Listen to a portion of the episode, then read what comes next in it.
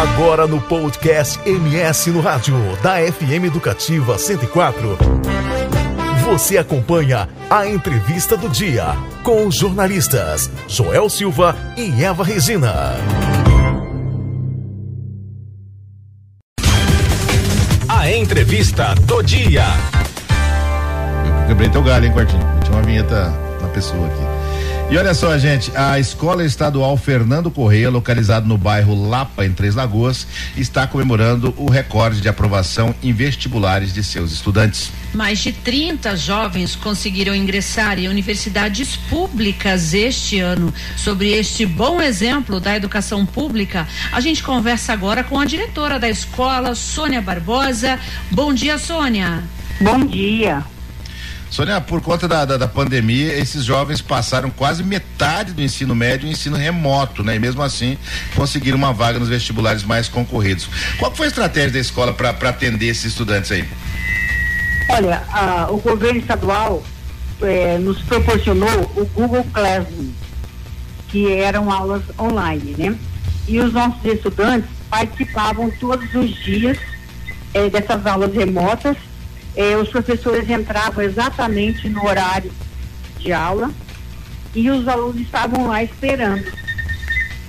E, isso facilitou para que os alunos aprendessem, eh, tirassem suas dúvidas e, e, e levassem a sério o conteúdo que estava sendo dado, que estava sendo ministrado. E claro, eles com certeza estudavam alguma coisa mais em casa. Sônia, a excelência, né, da Fernando Correia já vem de algum tempo, né, e não apenas aprovações em vestibulares, como também avaliações externas, como o SAEB, né? O que a diferencia das outras? Olha, é difícil responder isso, né? Mas a gente sempre acreditou na educação pública. Nós sempre acreditamos que a educação pública é capaz de fazer bem feito. E a gente tem uma equipe aqui na escola pensa igual. E a gente está sempre correndo atrás de melhores resultados na, na, aprendizagem, porque o aluno precisa aprender. E a gente sempre correu atrás disso. E a gente acredita que a diferença seja essa, seja essa, né?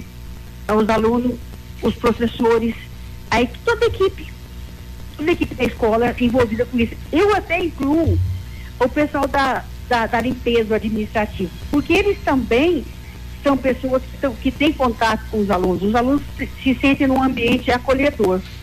É lógico que a gente tem, tem normas, tem regras, e a gente é, é, cobra bastante a questão de disciplina, de horários, mas é, é, o conjunto, né? Professora, e, e, nesse conjunto aí, né, a gente pode colocar comunidade, família, né? É sempre importante participar, né? Eu tinha esquecido de comentar isso, mas com certeza a família é uma peça fundamental nesse, nesse, nesse resultado. Tá? Não tem como a, a, o aluno, o estudante se sair bem se o pai ou a mãe, a família não, tiver, não estiverem envolvidos no processo educacional. E Sônia, vocês tiveram algum problema com evasão escolar? Precisaram fazer busca ativa de estudantes? Como é que foi essa questão por aí? Tivemos sim que fazer busca ativa de estudantes mas a nossa evasão escolar foi muito pouca, graças a Deus. Mas a gente fez busca ativa sim. É, a gente separou por, por turmas e os professores ligavam para aqueles alunos que não estavam participando. A gente fez isso, encaminhamos alguns para o conselho tutelar, Sônia, é, as escolas estão se adaptando né, ao novo ensino médio. De que forma ele pode tornar o ensino mais interessante para os jovens, que é um grande desafio né, nos dias de hoje? É, é o desafio é grande. A gente está ainda é, dando os primeiros passos né, no, no novo ensino médio. A gente procura fazer, atendendo as solicitações que os alunos fizeram. Eles fizeram uma escolha o ano passado, quando fizeram a matrícula, e eu procurei colocar todos na primeira opção que eles tiveram de, de, de, de itinerários formativos. E a gente acredita que com essa, a, a, com esse atendimento que a gente fez, eles vão poder aprofundar os conteúdos e fazer aquilo que eles gostam, que foi uma escolha deles. Agora, a, a, a, gente pode colocar, Sônia, a, o fato né, de, de Três Lagoas ter se destacado nos últimos anos na, na geração de emprego, a gente pode dizer que isso também aumenta a expectativa desses jovens em busca de qualificação? Ah, eu acredito que sim.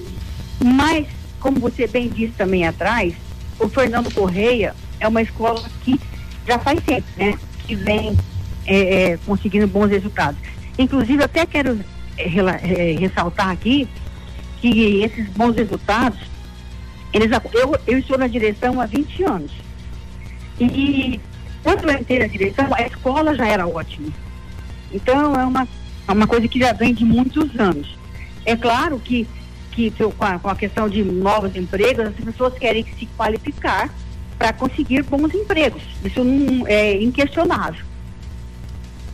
Obrigado, obrigado pela sua participação, que parabéns, né, para a escola, parabéns para os alunos aí, que a gente possa ter mais exemplos como esse. Obrigado pela sua participação. Eu que agradeço. Um bom dia a todos. Você conferiu a entrevista do dia com Joel Silva e Eva Regina no podcast do MS no rádio da FM Educativa 104.